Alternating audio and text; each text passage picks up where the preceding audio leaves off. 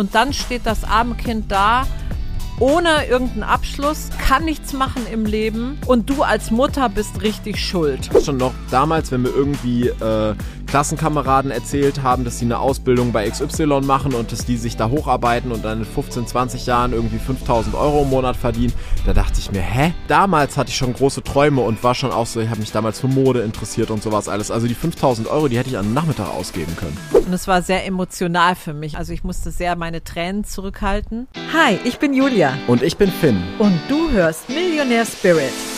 Wir sind Mutter und Sohn und führen zusammen ein Multimillionen-Mentoring-Business. In unserem Podcast Millionaire Spirit teilen wir unseren Alltag, reden über Gott und die Welt, Manifestation, Geld, Businessaufbau und Energie. Schön, Schön dass, dass, du, zuhörst.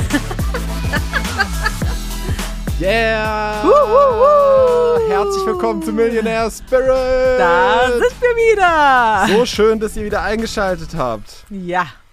Na, Mama, wie geht's so? Gut geht's so. Und wie geht's dir so? Ja, sehr, sehr gut. Es ist sehr warm. Wir sitzen wieder bei uns auf der Terrasse. Und jetzt vielleicht mit so die letzten Male, ne?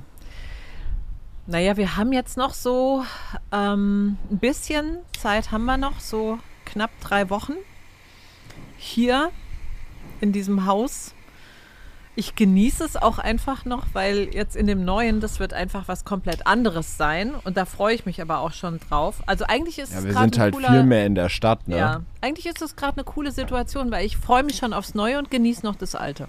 Ja. Das ist eigentlich schön. Was rauchst du heute? Äh, wir rauchen heute die Romeo y Julieta äh, Bellicosos.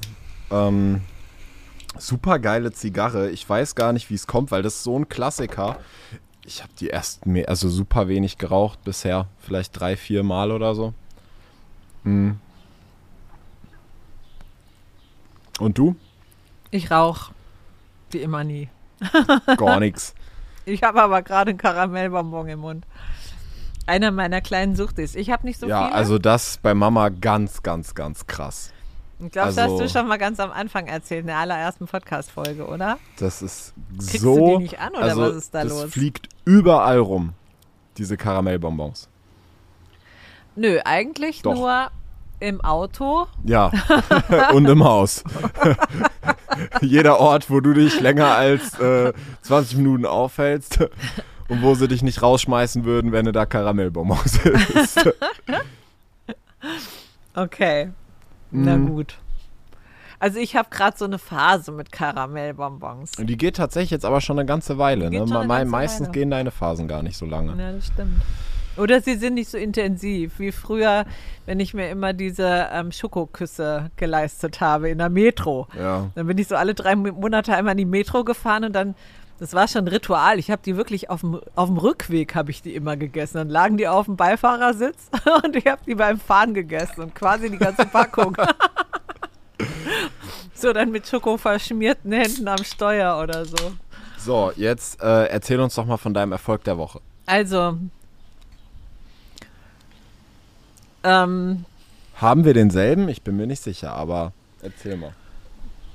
Oder überlegst du ja, gerade? Ja, ich überlege gerade, welchen ich nehme. Also, ähm, wir hatten gestern, also heute ist ein Dienstag, an dem wir das aufnehmen. Und wir hatten gestern, also es gibt eigentlich wieder mehrere Erfolge. Aber ich nehme jetzt mal einen Kundenerfolg der Woche. Und zwar, wir haben Kunden von uns, die ähm, haben letzte Woche nochmal ein Programm von uns gesehen, also sie haben sich das einfach nochmal angeguckt. Das lief letzten Sommer und das kommt auch diesen Sommer wieder, das Cashflow. Das ist eigentlich eins der ganz wenigen strategischen Programme, die wir haben. Und ähm, eine andere Kundin hatte das schon mal als Lizenz zum Gelddrucken bezeichnet. Ja, und das ist jetzt gerade wieder passiert. und jetzt einfach die Lizenz so, wurde wieder erteilt. Die Lizenz wurde erteilt, also die haben sich das dann angeguckt und ähm, haben dann einfach so seitdem jetzt dauernd fünfstellig und die sind, das ist so krass, was da gerade passiert. Also deren Business explodiert gerade. Also ich glaube jetzt mittlerer fünfstelliger Bereich ja. innerhalb von ein paar Tagen. Ja, genau. Ja. Und ähm, das geht ja jetzt so weiter, weil die wissen ja jetzt, wie es geht. Mhm. und das ist natürlich schon sehr, sehr schön. Das muss man einfach so sagen. Das liebe ich. Und was ist dein Erfolg der Woche? Ja, dann nehme ich mal den, äh, den du erst nehmen wolltest. Und zwar hatten wir gestern Abend unser Shop with Us in Money. Ja. Und es war mega genial. Also ich, ein Shop with Us hat für mich immer eine ganz besondere Energie. Also es ist bei uns das Event in einer Masterclass, wo wir drüber reden, wie man nach der Masterclass weitergehen könnte. Wir gewinnen halt Großteil unserer Kunden über die Masterclasses. Und ähm, das, wir veranstalten das ja wirklich wie eine Party. Also es Ja. ist ja nicht, wir verkaufen heute, sondern das ist ja wirklich wie ein Event. Wir haben immer unseren Champagner kalt Ja. dabei und das wird, ja, wir feiern es, wir Und ich finde das so schön, weil die meisten, die wissen ja schon, dass sie weitergehen wollen, bevor sie sich das anschauen. Die meisten, die jetzt kaufen, die wissen eigentlich vielleicht sogar schon ganz, ganz lange, dass sie was bei uns machen wollen. Und jetzt könnte man hergehen und einfach eine Mail rausschicken oder einen Link rausschicken, über den sie dann einfach ihre Kreditkarte eingeben und buchen das. Aber wenn wir wissen, dass sie buchen wollen, wenn die wissen, dass sie buchen wollen, warum feiern wir nicht einfach zusammen diese Riesenentscheidung Ja. und zelebrieren das richtig? Und das finde ich immer so geil. Das macht mir so viel Spaß. Also eigentlich die Welt braucht mehr Shop with Asse. Und vor allem halt so geil, weil wir, es war jetzt wirklich gestern Abend, jetzt haben wir es 13.20 Uhr am nächsten Mittag und äh, so viele haben sich schon gemeldet sich und so, sind schon so gesprungen. viele schon also angemeldet. ist gestern Abend direkt, ja. also saugeil. Mega, Ja. mega Ja. cool. Also wirklich, wirklich schön. Ja. Und es ist ja für uns eigentlich auch immer deshalb nochmal so schön, weil wir auch merken, das ist für uns so ein, ähm, einfach nochmal so eine Sicht, ein sichtbarer Beleg auch dafür, wie viele Menschen merken, dass sie mit uns weitergehen wollen, dass sie ähm, aus, auf derselben Linie wie wir schwingen und dadurch auch ganz viel mitnehmen können von dem, was wir geben können. Und das macht mir einfach total viel Freude, weil ich auch weiß, bei denen, die sich dann so entscheiden, und wir verkaufen ja so völlig ohne Druck und so weiter. Also das ist ja so eine spezielle Art und Weise, wie wir das machen. Das ist ja sehr typisch für Pro Charisma. Und ich weiß einfach, diese Leute, die haben sich so ganz freiwillig entschieden und die haben ganz freiwillig gesagt, ja, in diese Energie gehe ich jetzt. Ganz viele eben für ein Jahr lang sogar mit uns weiter. Und das ist so für mich ein sehr, sehr, ich bin da sehr dankbar einfach für. Es macht ganz viel Freude und umso mehr Freude macht es natürlich dann auch noch mit diesen Menschen die Programme zu gestalten hinterher und eben das gemeinsame Wachsen und so. Das macht schon echt Spaß. So, und So. um jetzt einen guten Übergang zum Thema zu bekommen, das wäre alles nie passiert, Wenn. wenn. Ich habe nämlich, wir waren heute Morgen laufen und wir wussten, wir wollen halt heute eine Podcast-Folge aufnehmen und haben dann so überlegt, ja, worüber könnten wir denn reden? Weil was wir halt vorher machen, ist, wir besprechen nur einmal kurz ab, was denn das Thema sein könnte. Also wir sagen überhaupt, also wir besprechen nichts. Wir Ja. wissen nicht, was der andere irgendwie sich ausgedacht hat oder so. Wir haben so ein ganz groben Thema im Kopf halt. Und heute Morgen habe ich zur Mama gesagt, ob es nicht mal interessant wäre, eine Folge zu machen über meinen Schulabbruch oder generell darum vielleicht über Ja. Abbrüche, also Sachen aufzugeben, um ähm, in die Freiheit zu kommen, weil mir auffällt, ich werde in letzter Zeit echt oft angeschrieben, sowohl von ähm, Jugendlichen, die irgendwie ähm, vielleicht Eltern haben, die schon selbstständig sind oder auch Eltern haben, die da total gegen sind, aber halt Jugendliche, die merken, sie wollen äh, sich selbstständig machen und die Schule abbrechen. Aber ich werde sogar von Müttern angeschrieben, die irgendwie vielleicht auch bei uns in den Programmen sind und merken, ihr Kind möchte oder hat da keinen Bock mehr drauf und will eigentlich was eigenes haben und sich und früh gründen halt und wie man das machen kann und so. Und deshalb dachte ich, das wäre vielleicht mal ganz interessant, darüber zu reden. Das ist ja schon eine sehr außergewöhnliche Story auch ähm, von dir oder auch, ich muss eigentlich sogar sagen, von uns als Familie, weil wir ja, ähm, da hat man als Mutter ja schon auch mit zu tun. ähm, ja, und wir können heute mal darüber reden, was ist eigentlich alles so an inneren Dingen gewesen. Ich habe mir selber so ein paar Sachen jetzt notiert. Was habe ich eigentlich so durchlaufen müssen? Was, um was ging es eigentlich? Was muss man tun und so? Ja. Also vielleicht, um mal kurz das Setting zu erklären. Ja. Ich habe, wann habe ich die Schule abgebrochen? 2016. 2016, Da- mit und- 16 Jahren. naja, genau, ich war eine Woche 16. Ja, aber der, ähm, das ist ja nicht so, du denkst heute zum ersten Mal drüber nach, die Schule abzubrechen und am nächsten Tag brichst du ab, sondern das war ja auch ein kleiner Weg, ja. Ja. Also vom ersten Mal wirklich realistisch drüber nachdenken, hm, mache ich das jetzt noch weiter? Es war halt so, ich war auf einer Gesamtschule, das heißt, ich hatte normal zehn Jahre, dann Realschulabschluss und dann hatte ich halt danach die Möglichkeit, oh, ich muss mal mein WhatsApp-Web ausmachen, hatte ich halt danach die Möglichkeit, ähm, mich äh, no, noch halt Abi zu machen. Ja? Also hätte ich dann 11, 12, 13 nochmal gehabt. Und in diesen Sommerferien zwischen der 10. und der 11. Klasse ging es halt bei mir ganz krass los, dass ich angefangen habe, äh, mir das Online-Business aufzubauen. Ich habe ja damals schon E-Books geschrieben und verkauft und so. Ähm, und da war aber noch gar nicht richtig so die Idee von, ja, ich breche das jetzt ab oder so. Also mir war klar, dass ich nach dem Abi, Abi jetzt, denke ich mal, nicht studieren werde oder so, sondern erstmal äh, halt mich einfach auf meine eigenen Sachen fokussiere. Aber dieser Gedanke, ob es sich lohnen könnte, abzubrechen, der kam zum ersten Mal, als ich gemerkt habe, dass ich mich fokustechnisch entscheiden muss. Dass ich es nicht schaffe, ähm, gut zu sein in diesen ganzen Prüfungen, die dann losgehen und das Business aufzubauen. Und gleichzeitig aber, also ich schaffe es auch nicht, das Business aufzubauen, während ich mich um die ganzen Prüfungen kümmern muss und so. Also mir war klar, entweder ich lege den Fokus jetzt auf die Schule, dann dauert das aber noch ein bisschen mit dem Business, oder ich lege den Fokus aufs Business, dann werde ich aber jede Prüfung verkacken. Und ich glaube, das sind natürlich so Entscheidungen, wo viele sagen würden, ja, das ist ganz schön hart, weil du weißt ja nicht, was hinten dabei rauskommt, wenn du jetzt ähm, dich für eines von beiden entscheidest. Und den meisten Menschen wird es im ersten Moment so, in, so vorkommen, als ob man bei der Schule mehr Sicherheit hätte, weil das haben ja schon ganz viele so gemacht. Ganz viele haben ja schon nach der 10 gesagt, ich gehe jetzt weiter und ich mache jetzt Abitur und du warst in der 11 und du warst kein schlechter Schüler.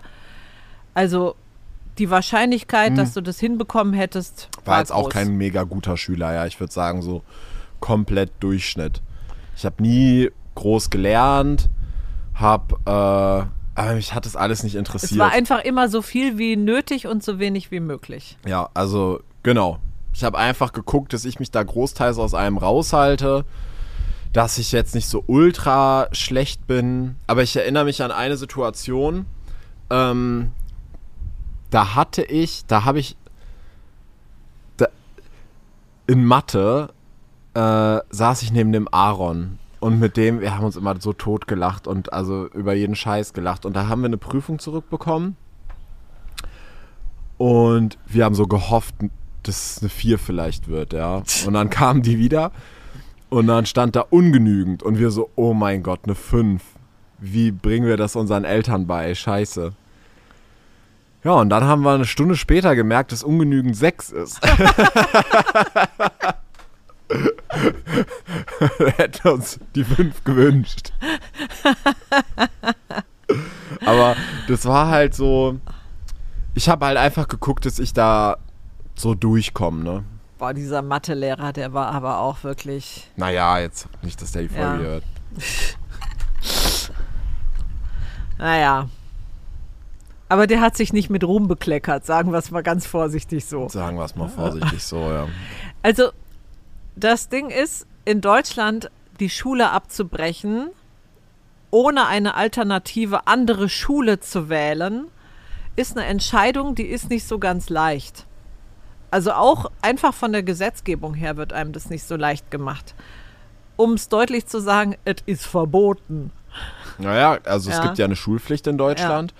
Ja. Ähm, und das Ding ist, es gibt ja viele Alternativen inzwischen. Also es gibt Online-Schulen, teilweise auch welche, die ja das echt cool gemacht haben. So, es gibt ja auch Schulen, die speziell sind für junge Unternehmen und Jungunternehmer und so, den Fokus auf bestimmte Bereiche legen und so. Äh, man kann schulische Ausbildung machen, sowas alles. Ne? Aber das war und ich glaube, das muss dann wirklich der Jugendliche selber für sich entscheiden, was da jetzt gerade richtig ist weil für manche ist es mit Sicherheit eine geile Alternative, für mich war es das aber nicht. Weil das hat, ja, ja also es wäre keine Lösung gewesen, weil das hätte mir, weil mir ging es ja gar nicht drum, ich, es war ja gar nicht, ich habe keinen Bock mehr auf Schule, sondern es war ja wirklich dieses Ding, wenn ich, hier, wenn ich das hier mache, dann mache ich das richtig. Ich mache jetzt hier nicht drei Jahre Abi, um das hinterher zu verkacken. Aber ich mache jetzt hier auch nicht drei Jahre nebenbei Business, um dann mal irgendwie äh, was zu reißen. Also wenn ich das mache, dann mache ich das gern richtig. Und ich wusste halt, dass das mit dem Fokus nicht so einfach wird. Ich weiß noch, dass ich damals, wir hatten so einen McDonald's neben der Schule. Und da habe ich mich dann immer reingesetzt mit meinem MacBook, weil da gab es halt WLAN. Und dann habe ich da immer, äh, die haben ja diese Frühstücksbagels, dann habe ich mir so ein Frühstückbagel geholt und irgendwie einen Kakao und dann habe ich da mit meinem MacBook gesessen und irgendwelche Seiten in, wie heißt es damals, Thrive Themes oder so ja, gebaut. Ja. Ja, ja Thrive Themes. Ja, da habe ich damals, glaube ich, für dich schon Videoschule, Landingpage und sowas alles gebastelt. Ja, das war ja schon 2016, warst du ja schon richtig mit drinne, Finn. Das war ja schon 2016. Überleg mal, ich wir, ich bin mit der Videoschule im Winter 2015 raus. Und die ersten Verkäufe kamen im Januar 2016. Als du die Schule abgebrochen hast, es war über ein halbes Jahr später. Mhm. Das heißt, da warst du schon voll mit drin. Da warst du voll mit drin in dem Business. Stimmt, da hattest ja. du zwar auch schon eigene Sachen noch so, aber ähm, du warst in diesem Ding warst du voll mit drin. Ich war da jetzt auch noch nicht offiziell beteiligt, aber das Nein. war für uns beide klar. Ja, ja. Das, und ja. ich meine, das war, glaube ich, auch mein größter Vorteil, weil du halt dadurch gemerkt hast, mir kann man das schon zutrauen. Wie war das? Du, du erzähl doch mal. Ich habe mir selber hier auch noch mal ein paar Notizen gemacht. Weil das wäre vielleicht mhm. mal ganz interessant, was so genau. die ersten Gedanken waren. Oder also, ja. äh, weißt du noch, als du zum ersten Mal drüber nachgedacht hast? Weil ich weiß, als wir beide das erste Mal drüber geredet haben, hast du vorher schon mal drüber nachgedacht. Ja, weil dieses Thema, das hat sich ja immer mal in Gesprächen so von hinten reingeschlichen. Weil natürlich hast du das erzählt, dass es mit dem Fokus schwierig ist. Ich wusste das, du sitzt also in Freistunden da im McDonalds und baust da Bastelseiten wegen dem WLAN.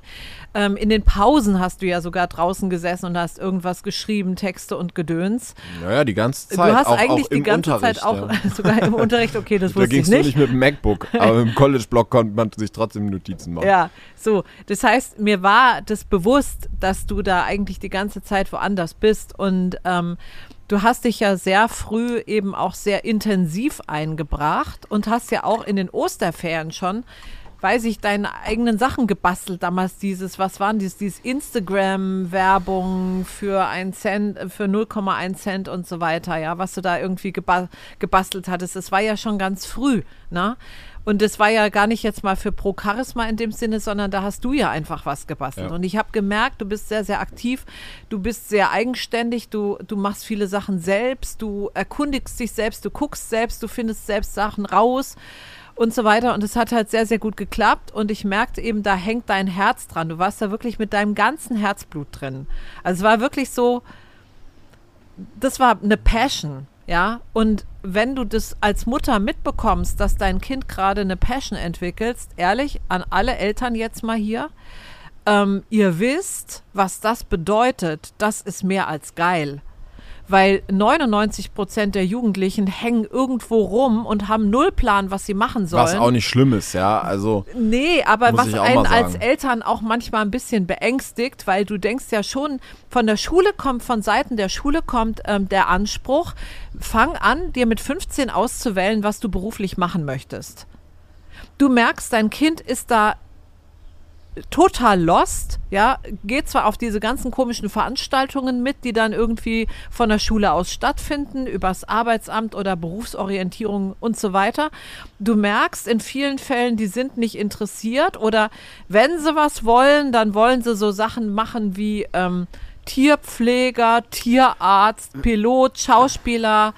Wurde Wir schon, hatten bei uns an der Schule ja. Tage, da mussten die Jungs Mädchenjobs machen und, und die, die Mädchen, Mädchen Jungsjobs. Was ja eigentlich viel sexistischer ist, als einfach zu sagen, mhm. oder sagt man sexistisch, ja, ne? ist als einfach zu sagen, ist diskriminierend. Also, zu ja. sagen, das sind Frauenberufe und das sind Männerberufe, ja. ist ja das eine. Aber dann auch noch zu sagen, die Männer müssen jetzt Frauenberufe, also das, ich habe das gar nicht gecheckt. Ja. Was, also das fand ich total bescheuert. Und da weiß ich noch, da musste ich da ein Praktikum im Kindergarten machen. Das fand ich so scheiße. Also ich will jetzt mal hier ähm, gerade stellen. Der Finn ist nicht gegen Kinder. Im nein, nein, überhaupt nicht. ja, ja überhaupt nicht. Über, überhaupt gar nicht. Aber, nee, aber äh, ich ja, würde da niemals arbeiten. Ja, ja, natürlich. Verstehe versteh ich voll. Ich habe übrigens mal Praktikum im Kindergarten gemacht. Ein ganzes Jahr lang. Ich, ich auch. aber nicht ein Jahr, ich ein ganzes Jahr. Ja, und auf jeden Fall war es dann halt schon so, dass ich das sehr gemerkt habe, dass es natürlich für dich ganz klar in diese Richtung geht. Und ähm, ich selber bin ja einfach auch schon super lange selbstständig gewesen. Aber was in dem Moment war, und das habe ich mir nämlich auch hier notiert gerade noch, ähm, eigentlich haben mich in dem Moment das erste Mal so richtig äh, naja, nee, nee, es war nicht das erste Mal. Aber mich haben zumindest sehr, sehr deutlich, ganz klar eigene Muster eingeholt, die ich hatte. Ich komme aus einer Lehrerfamilie.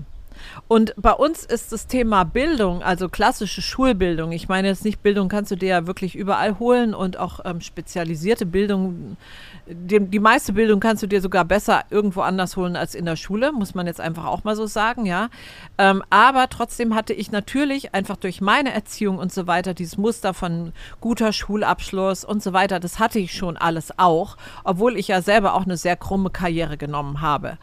Ähm, Fakt war in dem Moment, wo es um meine Kinder geht, bin ich da natürlich dann eher schon so, ich will, dass die safe sind, ich will, dass die sicher sind und so. Das hat bei mir in dem Moment schon auch sehr zugeschlagen und ich musste auch selber an meinen eigenen Mustern da erstmal arbeiten, weil, und das ist wahrscheinlich typisch, da kommen einem in dem Moment ganz viele Ängste,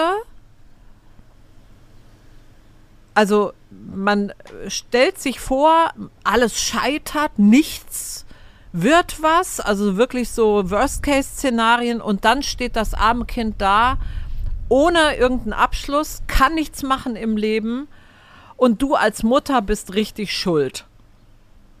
Und das war der erste Moment. Und da durfte ich erstmal durchgehen, durch diese Ängste.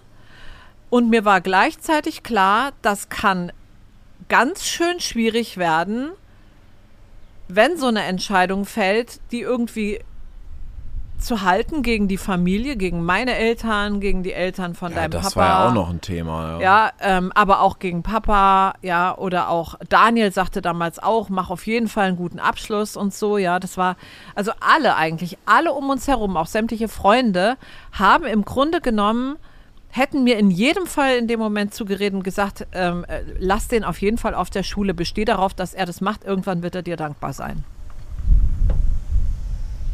Und das war schon nicht so einfach. Am Anfang war das ja mehr nur so eine Spaßidee. Das war so eine Vorstellung, die ich hatte, wo ich dachte, boah, das wäre schon cool aber ich bin gar nicht wirklich davon ausgegangen, dass das wirklich geht. Und ich weiß noch, dass, also du warst ja dann ziemlich cool damit und hast dich auch bemüht, dass ich einfach selber eine richtige Entscheidung treffe. Du hast mich nicht versucht zu beeinflussen, sondern einfach zu unterstützen und das fällt mir im Nachhinein echt auf, wie krass gut du das gemacht hast, einfach als Mutter. Also wirklich. Dankeschön. Ähm, weil du halt nicht gesagt hast, ja komm, mach das, trau dich. Du hast aber auch nicht gesagt, ähm, mach's nicht, spinnst du. Sondern du hast mir einfach die Möglichkeit gegeben zu wählen. Und mich ja sogar dann noch mitgenommen auf das Seminar nach Wien und so, dass ich da Klarheit gewinnen konnte. Aber da will ich später noch drüber reden. Aber ähm, beim Papa war das ja nicht so. Also der war zwar auch selbstständig, kannte aber auch ganz viel die negativen Seiten von Selbstständigkeit. Ähm, und mit dem habe ich natürlich nicht zusammengearbeitet. Also der hat das gar nicht mitbekommen, wie ich performe, wie sehr ich mich da reinhänge, wie ich das mache und so, was ich für Ideen und Visionen habe. Das habe ich dem natürlich erzählt, aber der hängt da natürlich nicht so drin wie du. Ja. Ihr wart ja da schon äh, getrennt und ähm, habt logischerweise da auch nicht mehr zusammen gewohnt. Und immer wenn ich halt bei ihm war, war ich ja sehr oft, ähm, war das so, der fand es cool und hat sich da auch für mich gefreut. Aber dass ich irgendwie die Schule abbreche, das hat ihm, glaube ich, also der Gedanke hat ihm nicht gut gefallen. was auch nachvollziehbar ist, weil er war ja mit denselben Ängsten konfrontiert wie ich. Nur ich hatte halt den Vorteil, dass ich halt die ganze Zeit sehen konnte, wie sehr du dich da reinklopfst. Also mein Vertrauen zu dir war da schon sehr, sehr groß und das hatte er nicht. Also erstens war er in der Materie nicht drin. Also Online-Marketing oder sowas, es war ja nicht die Materie, ähm, wo er jetzt in irgendeiner Weise Ahnung gehabt hätte. Das heißt, es beurteilen zu können, wie sehr, wie selbstständig arbeitest du da, wie sehr bist du da produktiv, wie sehr bist du da ähm, kreativ und erschaffst auch wirklich Neues und so weiter. Die Möglichkeit, es zu sehen, hatte er nicht. Also auch wenn er zeitlich mit dir zusammen war, aber dadurch, dass er in der Materie nicht drin war, wie ich, konnte er das nicht sehen. Ich war mit in der Materie drin, ich konnte das sehen.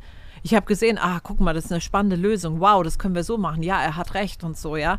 Das konnte ich sehen. Das heißt, ich konnte dich als ein ähm, sehr, sehr schnell als einen vollwertigen Partner im Business akzeptieren, auch wenn du mein damals noch 15-jähriger Sohn warst. Mhm. Weil ich einfach gesehen habe, du bist einfach richtig gut, weil du vielleicht talentiert warst oder eben auch diese Voraussetzung hast, wie als Millennial, äh, mil, sagt man so, Millen, Millennial oder Mil, Mil, Millennium-Kind? Millennial. Millennial. wusste ich halt, dein Gehirn ist völlig anders strukturiert, was Internet und so weiter angeht, ja. Aber darüber hinaus, da gehört ja noch mehr zu. Also nur ins Handy zu gucken, macht ja noch keinen guten, äh, macht ja noch kein gutes Business. Ich habe halt deine Begeisterung gemerkt. Ich habe gemerkt, wie du in der Lage bist, dich da wirklich rein einzuarbeiten und es auch machst, ähm, wie dich Erfolge noch mehr anspornen und so weiter. Und das waren halt alles Dinge, die habe ich erlebt und er nicht. Mhm. Deshalb, ich, Vertrauen aufzubauen, war für mich vergleichsweise leicht, auch wenn ich natürlich trotzdem die Muster hatte. Er hatte nur die Muster. Ich, äh, und was du eben meintest, dass es ja nicht nur von Papa war, sondern auch so ähm, der Rest der Familie, mit denen haben wir ja gar nicht so viel drüber geredet, ne? Äh, ganz bewusst.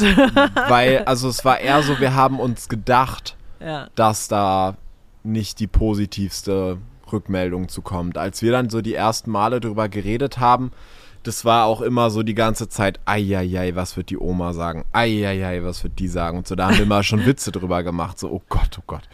Ja, also die enterben dich und äh, also so ganz schwierig. Und das Ding war ja auch, also ich hätte ja jetzt auch nicht einfach abbrechen können, wenn der Papa dagegen gewesen wäre. Und deshalb habe ich mit ihm einen Deal gemacht. Da erinnere ich mich noch sehr gut dran, weil das hätte ja nicht funktioniert, dass du sagst, es ist okay, er sagt nein und ich mach's dann. Ne? Ja, Ihr das wäre ja sehr schon beide schwierig geworden. Müssen, ja, ja, genau. Ähm, und also ich erinnere mich damals daran, dass, also ich bin halt ein Jahr früher eingeschult worden weil ich irgendwie im Kindergarten schon Kreise malen konnte oder so. Also die. Hatte, die hatten irgendwie das Gefühl, der kann schon. Und dann war ich halt meine komplette Schullaufbahn, dadurch, dass ich jetzt auch nie sitzen geblieben bin oder so, halt immer, immer der Jüngste. Ja. Also ich war immer mindestens ein Jahr jünger als die anderen. Und ähm, da hatte ich halt dann so einen argumentativen Vorsprung. weil, weil ich halt dem Papa erzählen konnte, schau mal, ich bin doch eh ein Jahr jünger als alle anderen.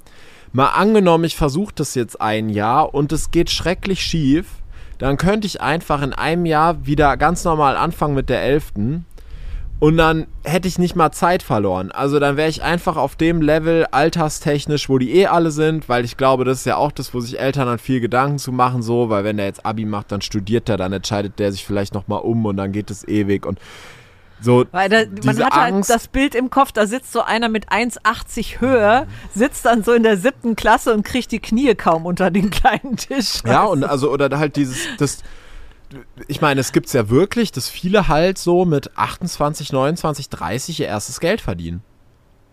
Ja, Weil die halt, die kommen ja. aus der Schule, dann machen die erstmal Work and Travel, vielleicht ja. sogar zwei Jahre.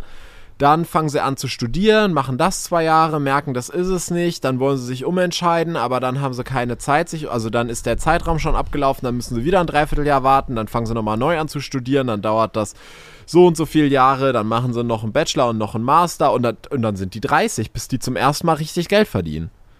Und da würde ich mir als äh, Elternteil auch so denken, ja, also vielleicht gar nicht mal so geil. Man kann es auch bis zur Rente ziehen. Ja. da, das ist natürlich dann äh, so der ge ge am geschicktesten, ja. Also, Also wenn in du das den hinbekommst. 80ern und 90ern hat es ähm, Studenten gegeben, die haben teilweise äh, 20 Semester studiert. Hm? Ja, die haben einfach nie aufgehört zu studieren. Irgendwie ging das damals so. so- Weltrekord verdächtig. Weltrekordstudenten, ja. Klar, die haben dann irgendwelche Nebenjobs in Kneipen gehabt und so, aber da waren Ja. da teilweise Leute dabei, die hatten schon Altersfalten, weißt du, und die Das waren willst du ja auch nicht dein Leben lang Studium. machen, ja. Also Ja, für viele ähm, war das, glaube ich, okay. Ja. Auf jeden Fall, das war damals der Deal, dass wir gesagt haben, okay, wenn ich das mache, dann überhaupt nur unter der Bedingung, dass, wir, dass ich ein Jahr habe. Also es war jetzt nicht, ich bin komplett aus der Schule raus, sondern ich habe halt jetzt mal ein Jahr, um mich da auszuprobieren. Ja, und dann kam eigentlich direkt der größte Dämpfer, würde ich mal sagen. Und das war dann halt dieses Realisieren von, ja, also an der Schulpflicht kommen wir hier nicht drum rum. Also Schulpflicht ist ja ähm, allgemeingültig in Deutschland und nicht nur dort, also auch in vielen Ländern in, ähm, in der EU, selbstverständlich. Ähm, aber in Deutschland gibt es eine Besonderheit, in Deutschland gibt es noch eine Länderauslegung. Also die einzelnen Bundesländer, die können das immer noch, ähm, die haben das gesetzlich für, für sich etwas unterschiedlich geregelt, wobei es immer mehr dahin geht, ähm, dass man nämlich bis zum 18. Lebensjahr schulpflichtig ist und in NRW, wo wir damals gelebt haben, war es sogar so nicht nur bis zum 18. Lebensjahr, sondern du bist schulpflichtig, wenn du dann noch gerade in der Klasse bist, bis zur Vollendung ja, de- des 18. Lebensjahres. Das heißt also eigentlich bis quasi 19.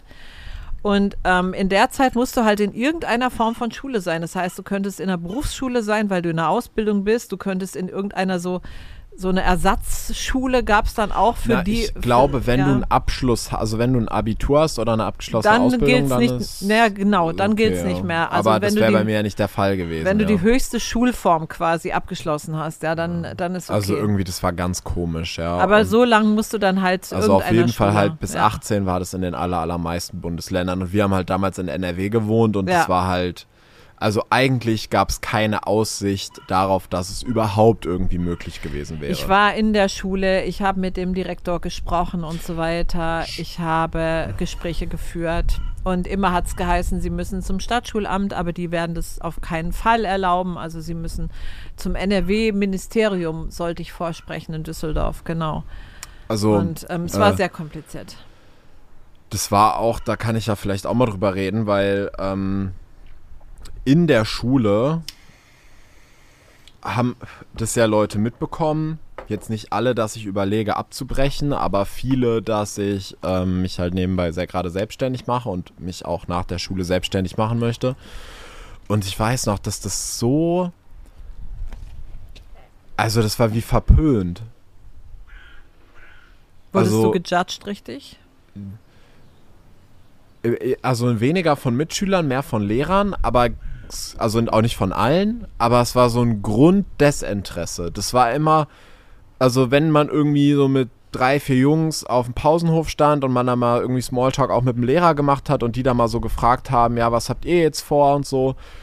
Wenn die anderen haben ja irgendwie gesagt, ja, ich mache eine Ausbildung und wenn du dann sagst, ja, ähm, ich mache mich jetzt selbstständig so, da gab es nicht eine Rückfrage oder so. Weißt du, bei den anderen, dann wurde sich da irgendwie ewig drüber unterhalten oder so und bei mir war das dann immer so, oh Gott, also so ganz, lass uns am besten gar nicht drüber reden. Du weißt selber, dass es eine doofe Idee ist, ne? Mach mal lieber was Vernünftiges, so war das halt. Und ich glaube, ich hatte halt damals auch eine große Fresse, also ich, ich habe mir halt viel zugetraut, ne? Ich war jetzt kein, ich hab da jetzt nicht rumgeprotzt oder so, ne? Aber ich, ich wusste halt, dass ich was auf dem Kasten habe, ja. Ja, also, genau, ja. na doch, frech war ich schon, glaube ich. Ich dachte aber- immer, du wärst ganz nett. ähm, ich glaube, ich hatte die Kunst so ähm, auf eine charmante Art und Weise frech zu Ja, sein. und okay, da konnte ja, ja, man, das äh, kann sein. fand man, hat man sich zwar darüber geärgert, aber konnte mir nicht so lange böse sein. das ist immer die beste Taktik. ähm, aber das war halt da so ganz außer Welt, ja. Also überhaupt die Idee zu haben, sich selbstständig zu machen, war schon crazy, aber das auch direkt nach der Schule, geschweige denn abzubrechen, das war ja gar kein Thema, aber das war irgendwie, also für die alle total, als wäre ich ein Alien, ja. Ich meine, das ist natürlich, ähm, da trifft diese Idee natürlich auch ähm, das, was am starrsten überhaupt im, ähm, eigentlich in diesem ganzen Staat Deutschland ist, nämlich Beamtentum. Also es gibt ja nichts, was so erstarrt ist und so ähm, von aus uralten Strukturen herrührt wie das Beamtentum. Und Menschen, die sich in ein Beamtentum begeben, haben ja selber schon auch eine bestimmte Persönlichkeitsstruktur. Also das freiwillig zu machen, da musst du schon in einer bestimmten Weise strukturiert sein. Also ich würde das, ich würde nicht vier Wochen aushalten, ja. Und ähm, es gibt ja viele, die wünschen sich das sehr. Hoffentlich werde ich verbeamtet und so, ja. Und ähm, also du musst schon sehr strukturiert sein in diese Richtung. Und ich glaube, dazu passt halt Unternehmertum oder die Risikobereitschaft, ähm, die man vielleicht auch als junger Mensch hat, sogar mit 15, 16 zu sagen, ich mache mich jetzt schon selbstständig und ich werde keinen normalen Weg hinterhergehen mit Ausbildung, Studium, bla bla, sondern ich mache das und ich traue mir das zu. Das ist, glaube ich, da so weit weg. Also die können da nicht mal eine Rückfrage stellen, weil denen fällt nichts ein dazu. Ich glaube, das ist einfach in deren Gehirn nicht als, also gar nicht potenziell vorhanden. Also es gibt ja eigentlich nur zwei Möglichkeiten. Entweder ich will die Sicherheit, dann muss ja. ich aber auf die Freiheit verzichten. Ja. Oder ich wähle die Freiheit, dann muss ich aber auf die Sicherheit, Sicherheit verzichten. Ja. Und ich glaube, dass ganz, ganz viele Leute von sich sagen würden, dass sie die Freiheit haben wollen, aber halt in keinster Weise ähm, bereit dazu wären, ihre Sicherheiten aufzugeben. Also sowohl jetzt aus einem alten Job, aus der Schule, aus dem Studium oder irgendwie halt aus alten Mustern rauszugehen, geschweige denn dazu überhaupt mal irgendwie ihre Rücklagen zu riskieren und die zu investieren, um irgendwie weiter wachsen zu können und um sich ein Leben in Freiheit aufzubauen. Das ist eine total verrückte Vorstellung, die viele haben, dass ich Freiheit haben kann und gleichzeitig das Gefühl von Sicherheit. Weil das Ding ist, was gibt mir denn das Gefühl von Sicherheit? Ein geregeltes Einkommen, ein guter Job, ähm, an, vielleicht auch ein angesehener Job, ja, das zu machen, was halt ganz, ganz viele machen, das ist sicher, ja, weil ich weiß, dass es funktioniert. Ich habe genug Case Studies dafür. Nur das sind ja alles Punkte, die 100% gegen Freiheit sprechen. Also wenn ich das mache, was ganz, ganz viele machen, kann ich nicht frei sein. Wenn ich das mache, was mir ein geregeltes Einkommen gibt, kann ich nicht frei sein. Wenn ich das mache, was die logischste und beste Idee wäre, dann mache ich nicht das, was mich frei macht, sondern das, was halt mich in die logischste und sicherste Richtung bringt. Und ich glaube, da dürfen viele noch zweimal drüber nachdenken, ob das wirklich also die Freiheit zu wählen bedeutet die Sicherheit aufzugeben und die Sicherheit zu wählen bedeutet die Freiheit aufzugeben und für mich war das halt sehr sehr früh klar, dass ich die Freiheit haben möchte. Ich weiß schon noch damals, wenn mir irgendwie äh, Klassenkameraden erzählt haben, dass sie eine Ausbildung bei XY machen und dass die sich da hocharbeiten und dann in 15, 20 Jahren irgendwie 5000 Euro im Monat verdienen, da dachte ich mir, hä? Also total bescheuert. Also weil damals hatte ich schon große Träume und war schon auch so, ich habe mich damals für Mode interessiert und sowas alles. Also die 5000 Euro, die hätte ich an einem Nachmittag ausgeben können. Also ich wusste einfach, für das, was ich vorhabe, brauche ich viel, viel mehr.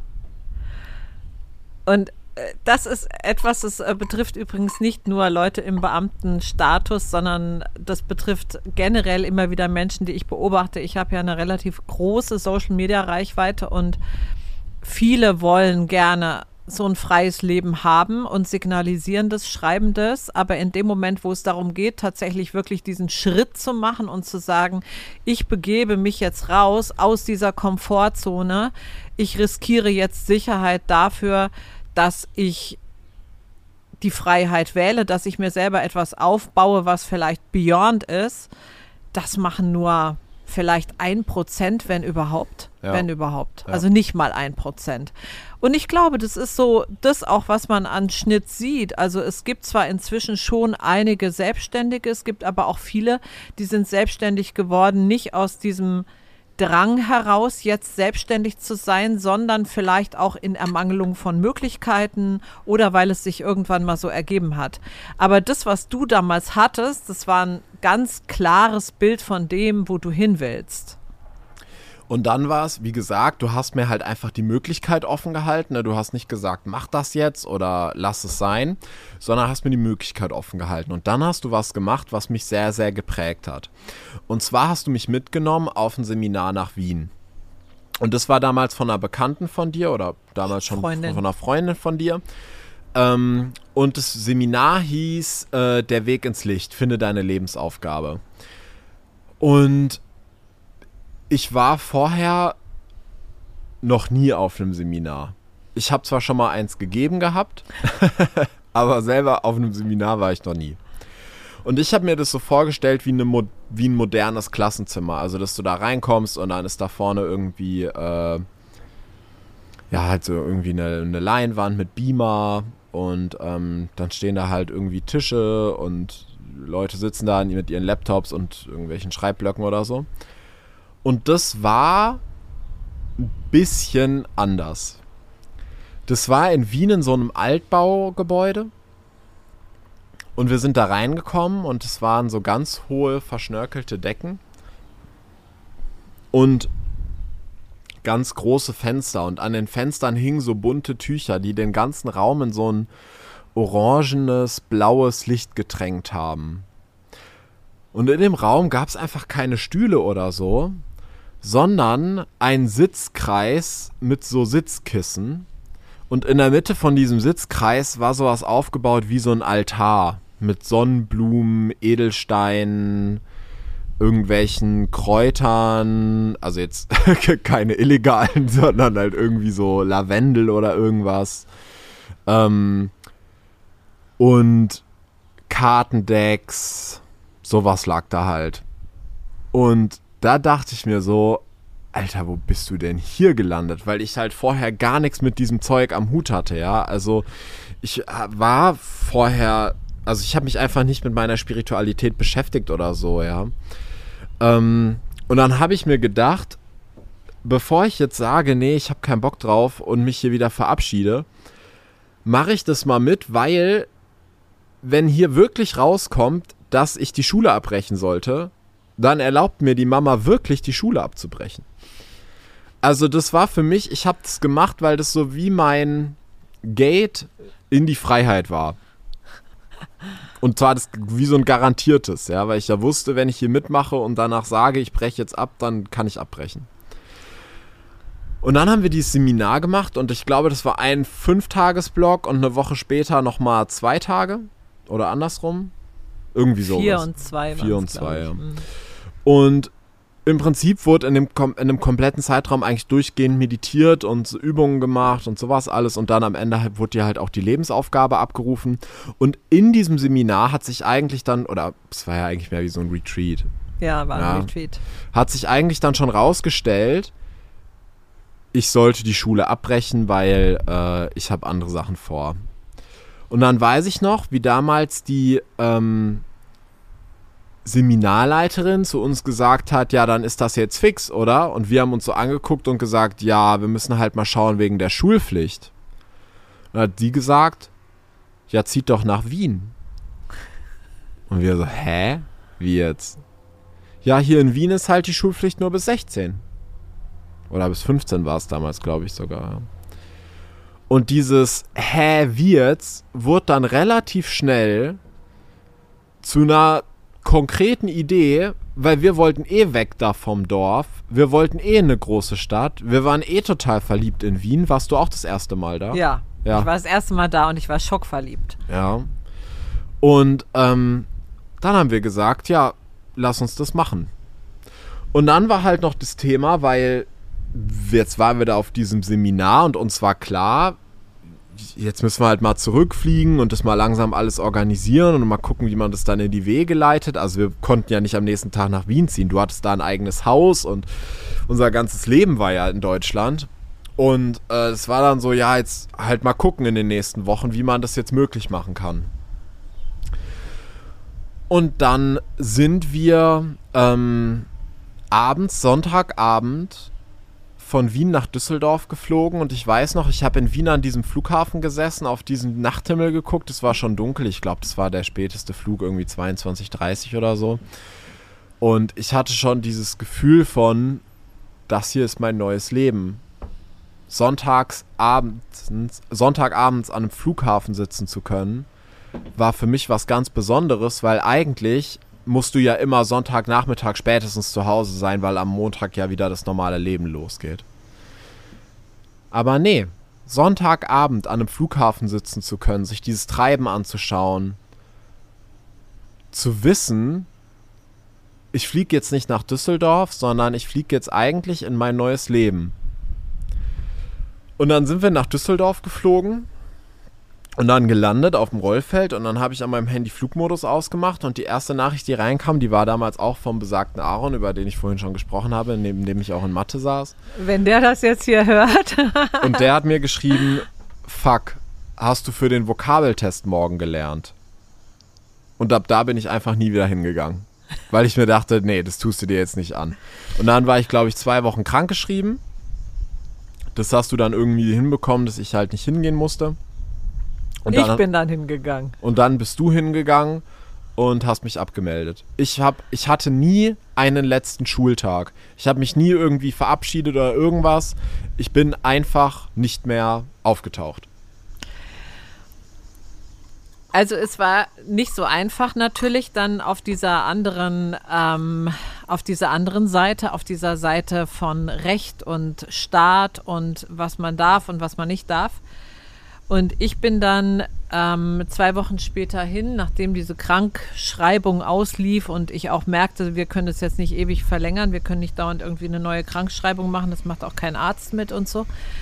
Und ähm, habe dann versucht, mit denen zu sprechen, weil ich hoffte, dass sie irgendwas bewegen können, dass es irgendwelche Genehmigungen gibt, irgendwelche Ausnahmen, irgendetwas, was mir eine Möglichkeit gibt, zumindest diese Sache so lang zu ziehen, bis wir tatsächlich die Möglichkeit haben, das Haus zu verkaufen, nach Wien zu gehen.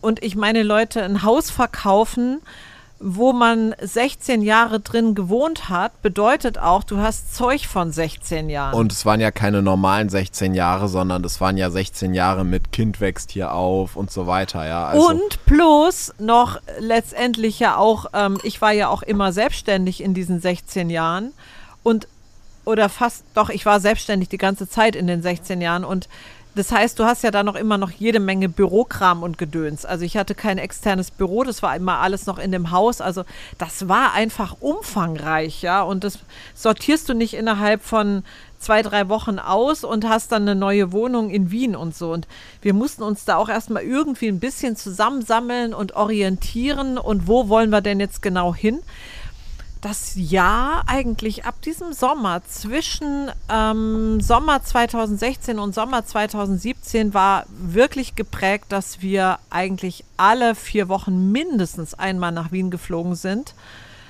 zum Wohnungen besichtigen. Ähm, ich war auf einem der letzten Flüge von Air Berlin. Ich habe da quasi mit Licht ausgeschaltet. hab ich, da, ich habe da letztens irgendwann noch, das habe ich allerdings jetzt auch weggeschaltet gehabt, bei mir im Instagram war ganz unten sogar noch so ein Bild drin irgendwie, wo ich vorne gesessen habe, nach hinten fotografiert habe in einem komplett leeren Flieger. Wo ich noch drunter geschrieben hatte, der letzte macht das Licht aus. Und äh, das war dann offenbar ich. ja. Und also das war schon, war schon eine sehr interessante Zeit. Und wir haben das dann rechtlich übrigens anders gelöst. Also das war dann nicht so, dass ähm, wir mit dem Wegzug dann die Schulpflicht los waren, um das mal so zu sagen, sondern wir haben das anders lösen können damals, weil es gibt tatsächlich, oder es gab zumindest zu diesem Zeitpunkt noch zwei Bundesländer in Deutschland, die die Schulpflicht noch etwas anders geregelt hatten, nämlich tatsächlich bis nach der 10. Ja, ich glaube, das war Hessen, Hessen und, und Berlin. Berlin ne? Ja, genau.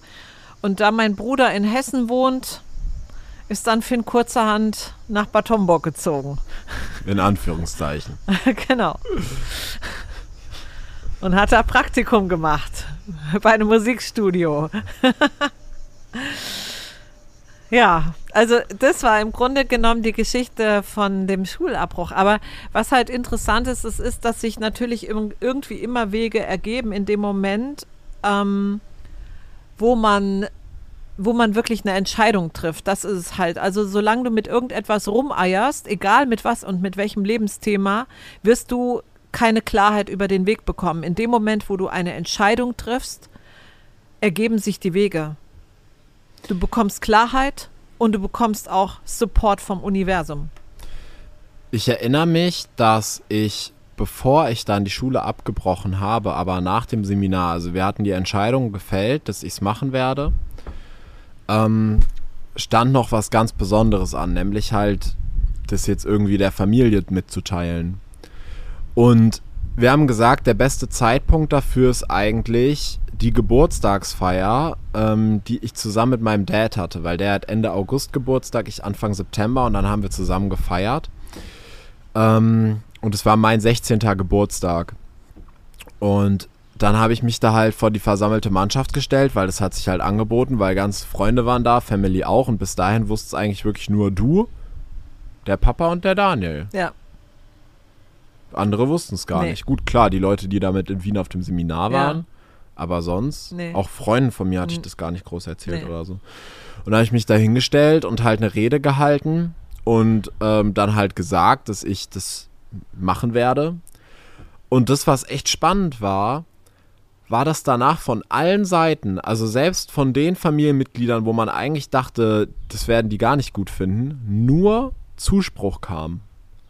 Alle, also ich würde nicht sagen, alle haben das gefeiert, aber alle fanden das richtig.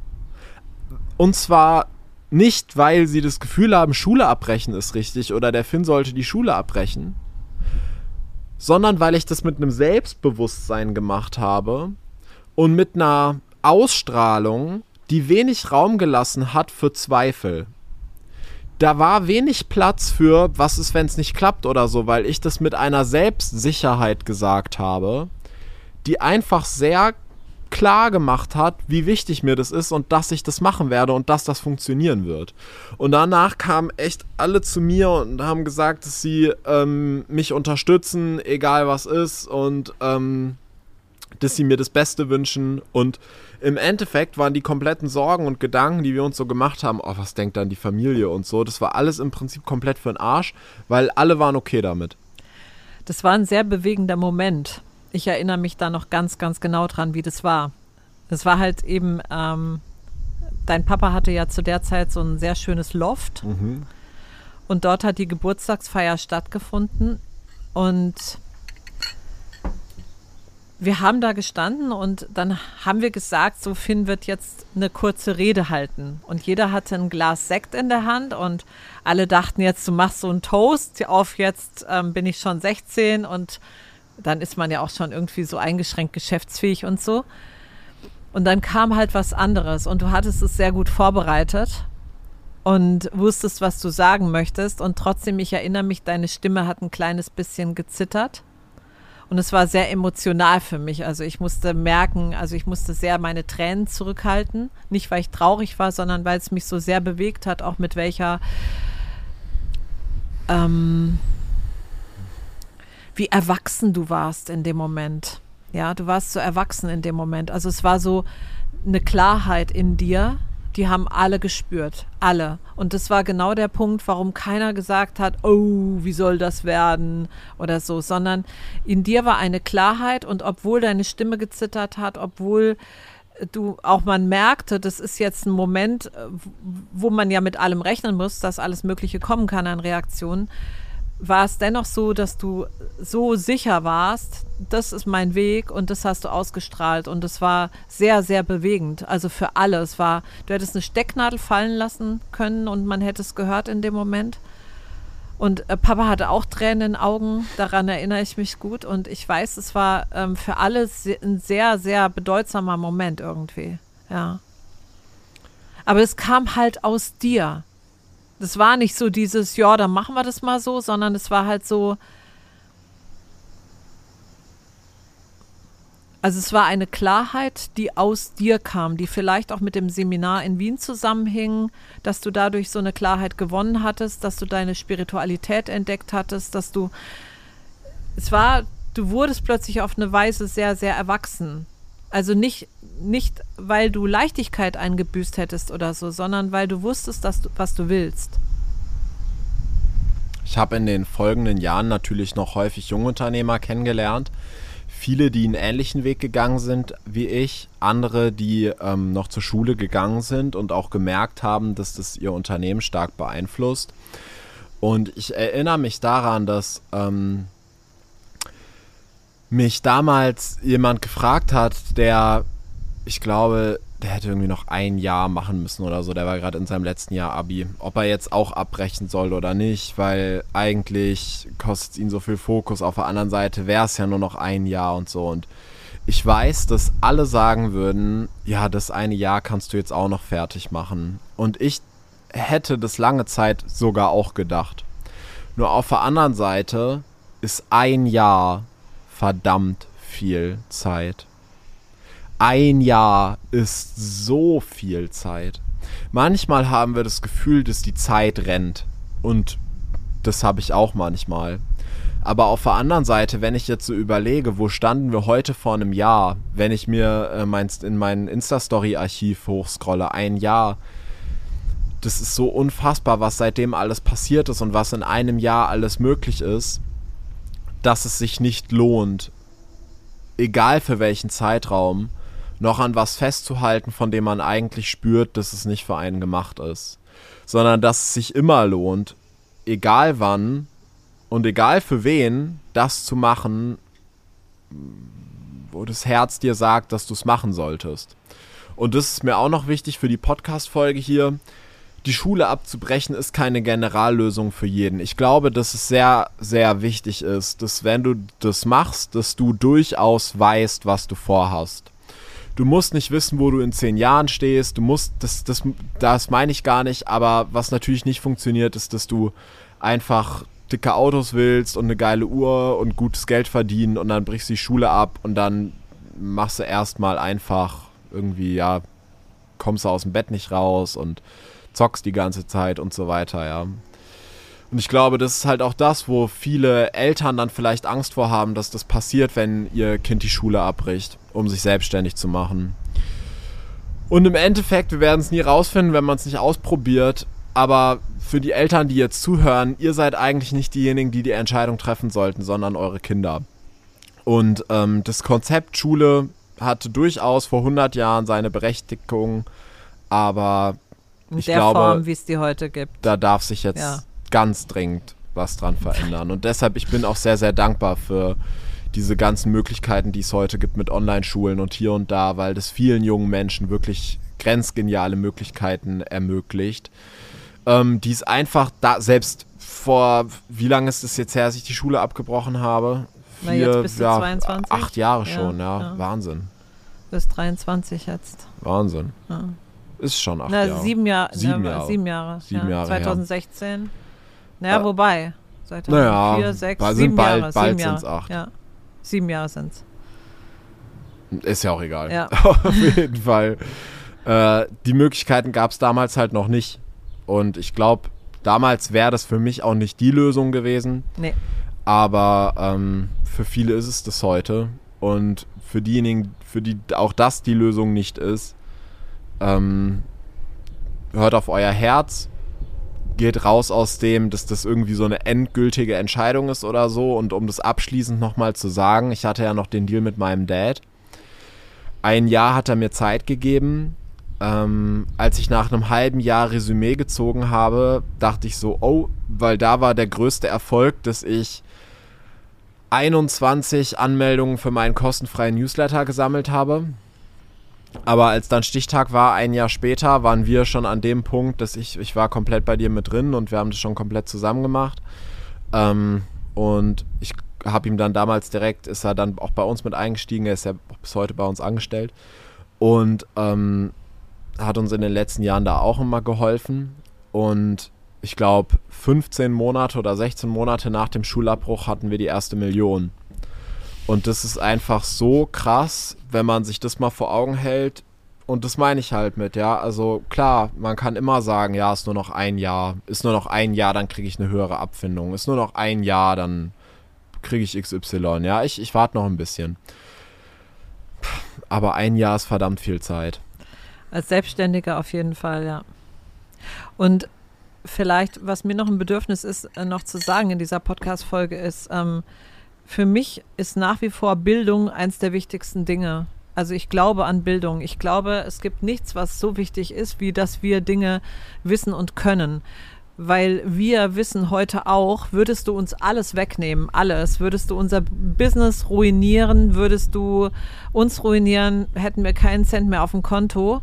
Es würde nur wenige Monate dauern und wir wären wieder an dem Punkt, wo wir heute sind. Und zwar nicht aufgrund von irgendwelchen Hilfen, sondern aufgrund von dem, was wir können und wissen. Und deshalb, Bildung ist für uns eins der wichtigsten Themen generell. Und wir haben immer betont, dass wir, dass das beste Invest, auch das beste finanzielle Invest, das in Weiterbildung ist. Und das leben wir selber auch vor. Also insofern, es, es richtet sich nicht gegen Bildung, aber es richtet sich gegen das, was oft allgemein äh, also gegen dieses, diesen Punkt, nur diesen vorgegebenen Weg zu gehen. Und der ist einfach nicht für, für jeden richtig. Ihr Lieben, wenn euch die Podcast-Folge gefallen hat, wir freuen uns total, wenn ihr den Podcast mit fünf Sternen bei iTunes und bei Spotify bewertet. Oder wenn ihr es auf YouTube schaut, ihr das Video liked und den Kanal abonniert. Und vielleicht habt ihr auch Lust, uns einen Kommentar zu schreiben, wie eure Meinung zu dem Thema ist. Oder teilt es auch gerne mit anderen, wo ihr wisst, das interessiert die vielleicht auch. Also die ganzen Klassiker, ja, ihr genau. wisst. Und also das hilft uns wirklich sehr dabei, dass das hier noch größer wird und wir noch mehr Menschen erreichen können. Da wären wir super dankbar für. Wir haben euch total lieb. Vielen Dank, dass ihr bis hierhin gehört habt. Habt einen wundervollen Tag, fühlt euch gedrückt und geknutscht und wir hören uns nächste Woche wieder. Bis dahin, macht's gut. Ciao, ciao. Ciao, ciao.